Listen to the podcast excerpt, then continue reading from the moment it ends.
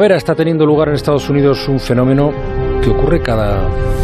eso, cada tres lustros y pico, cada 17 años. Miles de millones de cigarras están saliendo del suelo e instalándose en los árboles, en los edificios y hasta en los aviones. Los periodistas que iban a acompañar al presidente Biden en su viaje a Europa tuvieron que retrasar su vuelo porque el motor auxiliar se llenó de cigarras. Alberto París, buenas noches. Muy buenas noches, Juanra. A ver, what are you talking about? Es decir, ¿qué son estas, qué son estas bloody cigarras? Pues son, tienen un nombre muy chulo que es cigarras periódicas, precisamente por esto de que Como vuelven. la tabla. Exacto. Bueno, lo- eh, en este caso porque vuelven cada, cada Ya. un tiempo muy definido. y es un fenómeno, periódicas. es un fenómeno específico de Norteamérica. Aquí en Europa no tenemos cigarras periódicas y que consiste básicamente en que varias especies han sincronizado su periodo de reproducción. Para que la gente tenga en mente cómo funcionan las cigarras, son unos bichos que viven bastante tiempo y viven la mayor parte de su vida bajo tierra. A veces es dos años, en otras especies es diez años, depende un poco de la especie. Pero las especies que tenemos aquí, uno tiene cigarras todos los años. Porque, digamos, si la especie vive tres años y sale al cabo de tres años para reproducirse, pues ahora salen las que nacieron hace tres años. El año que viene saldrán las que nacieron hace dos años, ¿vale?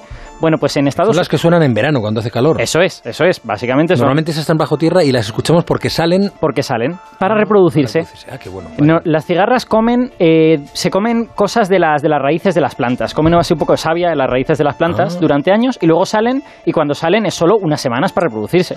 Vale, pero estas decías de Estados Unidos eh, salen todas a la vez un año concreto. Eso es, salen todas a la vez. Su estrategia, digamos, es otra. El año pasado no hubo cigarras periódicas, eh, el año que viene tampoco las habrá, pero este año tenemos miles de millones, todas juntas. ¿Y sabemos por qué estas cigarras se han sincronizado? Bueno, esa es una pregunta que tiene varios aspectos, pero uno muy Una importante. buena pregunta. Sí, sí, no, es una pregunta, digamos, densa, que se, Bien, se sí. puede responder de muchas maneras. Como las que hago yo siempre. sí. Pero una, hombre, claro que sí, a veces. El, Densas. eh, pero uno de los aspectos más importantes es que esto de salir en grandes números es una estrategia defensiva. Porque la idea es que al ser tantísimas, los depredadores no pueden comerse más que solo unas poquitas. Pero sencillamente porque no tienen más hambre. Porque, porque se, se comen todas las Qué que bueno, pueden. claro. Se comen todas las que pueden y ya no quieren comerse más. Entonces, esta estrategia se llama saciedad de los depredadores. Los quieres saciar, ¿no? Y es la razón por la que todas las cigarras salen en solo uno o dos meses cada 17 años, ¿no? Porque en ese tiempo los depredadores no tienen hambre para comerse tantas cigarras. Y mira, nos va a contar más detalles una investigadora eh, de, la investi- de la Universidad de Connecticut, la profesora Chris Simon, que lleva décadas estudiando estas cigarras. So their strategy for survival Su estrategia de supervivencia se llama saciedad de los depredadores y todo en su biología gira alrededor de ella. Están perfectamente sincronizadas, de forma que todas emergen al mismo tiempo, a veces en solo dos o tres días, y pueden unirse y cantar todas juntas. Además, tienen un comportamiento especialmente temerario. No vuelan tan rápidamente como otras cigarras. Son de colores brillantes, tienen las alas reflectantes. Si alguna vez intentáis capturar una cigarra anual, veréis que es muy difícil. En cuanto os acerquéis, echará a volar. O sea, Y estas no. Estas cuando te acercas se quedan así diciendo, pues vale, pues se ha acercado. se han hecho más mansas para ser presas más fáciles. Sí, señor. O sea, han llegado a modificar su comportamiento, su evolución es suicidio para que no sea masivo, sino suicidio de unas pocas en sacrificándose por las demás. Claro, no sabes cuál, cuál Eso es. no sabes cuál va a ser la que sacie. Efectivamente. ¿Dónde se pararán? Está muy Eh, estadísticamente cada individuo se beneficia, pero hay algunos individuos que de hecho no se benefician nada porque se los comen, efectivamente. Y estos son, son las cosas alucinantes que tiene, que tiene la, evolución, ¿no? Y bueno, luego está su ciclo de vida. Porque estas especies pasan bajo tierra 17 años, que es bastante más que las otras cigarras. Las, las cigarras aquí más comunes en España suelen pasar 2, 3, a lo mejor 4 años. 17 es mucho más. Y eso también tiene que ver con esta estrategia. Porque cuanto más tiempo pasan bajo tierra, más cigarras van a estar preparadas para salir a tiempo. Fíjate, nos lo vuelve a explicar la profesora Simon. Las cigarras han alargado su ciclo de vida para poder sincronizarse. Las ninfas, que están bajo la tierra, crecen a diferentes ritmos. Algunas tienen más fuerza, otras han encontrado lugares con mejor comida. Así que las ninfas que llegan al último estadio tienen que esperar a que las demás terminen de desarrollarse. Así que la selección natural ha favorecido ciclos de vida largos para que cuando las cigarras emerjan de la tierra, casi todas estén preparadas y puedan salir en grandes números. Esto, esto me recuerda un poco la estrategia eh, de, los caballos, cuando hay unos caballos en libertad o semilibertad, un grupo de caballos puede estar dispersos, en el momento que intuyen peligro, lo primero que hacen es juntarse. Claro. ¿Para qué? ¿Para defenderse mejor juntos? No. Porque así eh, eh, eliminan la posibilidad, hacer cuantos más sean, menos posibilidades hay de que a cada uno le vaya a coger el depredador. Efectivamente, efectivamente. Y de hecho, hay, muchos, hay muchos mamíferos que hacen eso. Las gacelas también se juntan en grandes cantidades y al final eso resulta en que las que están más enfermas y corren un poquito menos se seleccionan de forma natural. Mientras que si estuvieran por separado, a lo mejor una que es. Pues, grande, sí, sí, es verdad, es verdad. Sería cazada igualmente. Oye, ¿y, ¿y cómo se sabe? ¿Cómo sabe una cigarra que está en el suelo que ha pasado 17 años? Pues esa, es una buena pregunta porque 17 años son muchos años, ¿no? Y de hecho tenemos intuiciones de la respuesta, pero no está claramente establecida todavía. A ver, lo, normal, lo que todo el mundo espera, es que las cigarras tengan en su interior una especie de reloj molecular. Es, similar al reloj circadiano que nosotros tenemos, que aunque estemos en una habitación cerrada, nos dice, pues más o menos ya debe ser de noche, eh, ponte a dormir, ¿no? Pues ellas deben de tener un reloj parecido pero mucho más largo, ¿no? Que dure, que dure estos 17 años. Y además piensa que las cigarras, aunque estén bajo tierra, no están aisladas del exterior, porque bajo tierra notan que en invierno las temperaturas son más bajas, notan que en verano son más altas, incluso los árboles de los que se alimentan notan que en verano están más activos, ¿no? Que corre más savia por ahí y en invierno no. Eh, pero estos relojes que tienen no pueden ser perfectos porque a menudo notamos que hay eh, diferencias de cuatro años. Por ejemplo, en 2017 salieron pequeñas cantidades de estas cigarras como fuera de tiempo, ¿no? Eh, ¿no? ¿no? sabe por qué, salieron y luego se escondieron. Pero este año es cuando les tocaba de verdad. Claro, es que nadie es perfecto, tampoco las cigarras. Exacto. y claro, un cálculo de 17 años, que equivocarte en cuatro, teniendo en cuenta que son animalitos sin muchas capacidades. Claro, entonces supongo que la mayoría de las cigarras cigarras que ahora han salido, hasta el año 2038 no, no van a salir. Es decir, hasta entonces no habrá más cigarras periódicas. Digamos que las de esta población no van a salir hasta el 2038, mm. pero el truco es que hay varias poblaciones a lo largo de Norteamérica y no todas salen el mismo año.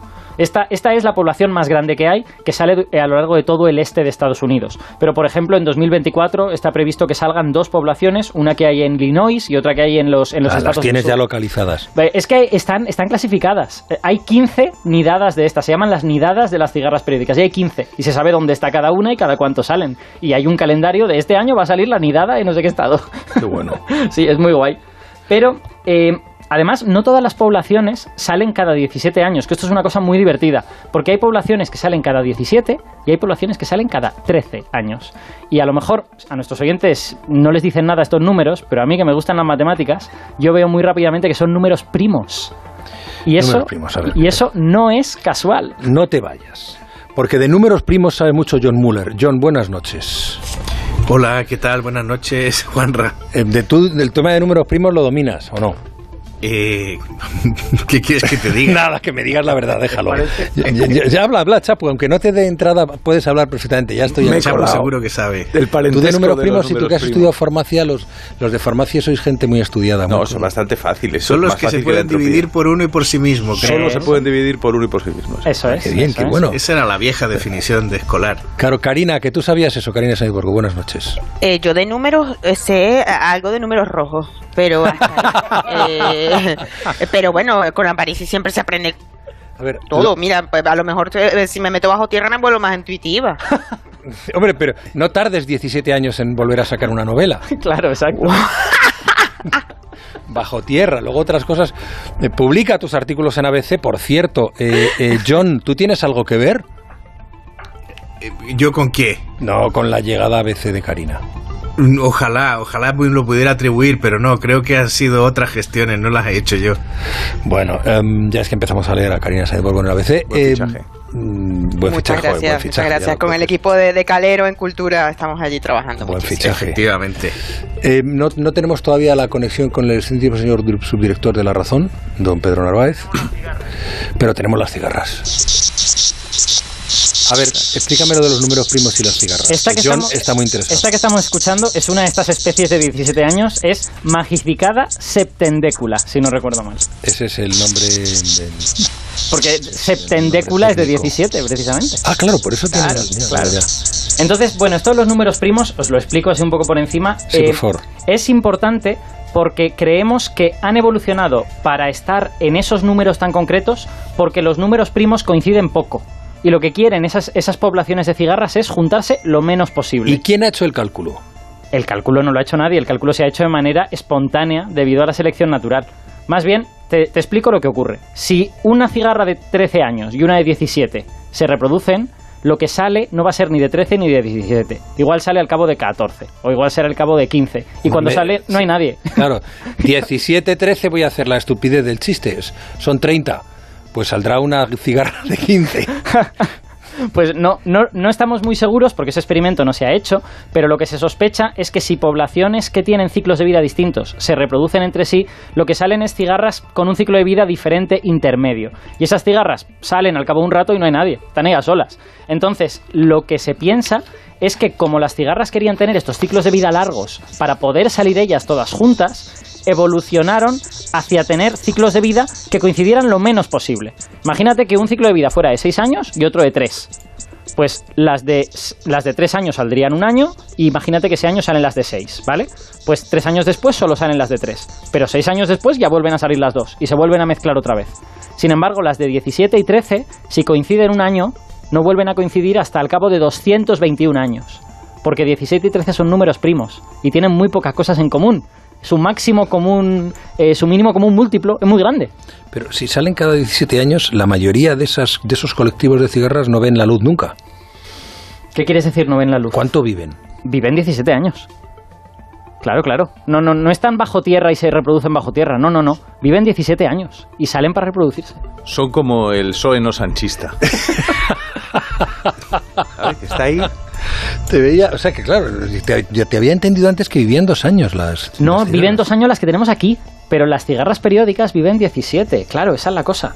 Que son las norteamericanas y las de... Son algunas especies, en, Norteamérica también tienen especies anuales, ¿eh? son lo normal. Simplemente es que existe este, este fenómeno peculiar de las cigarras periódicas que tienen números primos para poder coincidir poco. Luego ya el por qué quieren coincidir poco hay gente que se remonta a las, a las glaciaciones y que dice que durante los periodos de glaciación las cigarras lo que querían era pasar la mayor parte del tiempo posible bajo tierra y que nadie les moviese su ciclo de los años que fuera. Entonces, si se reproducían con otras, con otras poblaciones de diferente ciclo, al final se terminaba desajustando todo, salían cuando hacía mucho frío y se morían. Espero haberte entendido. Tendré que digerirlo, de todas formas. Yo, tengo una duda. Chapu, tiene, yo también. lo que ha contado me ha quedado muy claro, me parece muy interesante. Pero ¿de dónde viene la fama tan mala que tiene la cigarra, ¿no? Ascrita a su vagancia, a su constante manirrotismo, a todo el día cantando, y no como la hormiga, que en nuestra, nuestra mitología, en nuestro imaginario trabaja, pero ella no.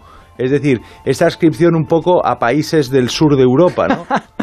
pues eh, cigarreros como nosotros, ¿no? así nos ven. Esa es una pregunta para un antropólogo cultural, creo yo, pero a lo mejor se debe precisamente a que lo que se ve de las cigarras, que son los adultos que salen fuera, salen solo para reproducirse y no hacen nada, básicamente. Están todo el día ahí cantando y reproduciéndose y, ya está. Sin embargo, las hormigas hacen muchas cosas en comparación.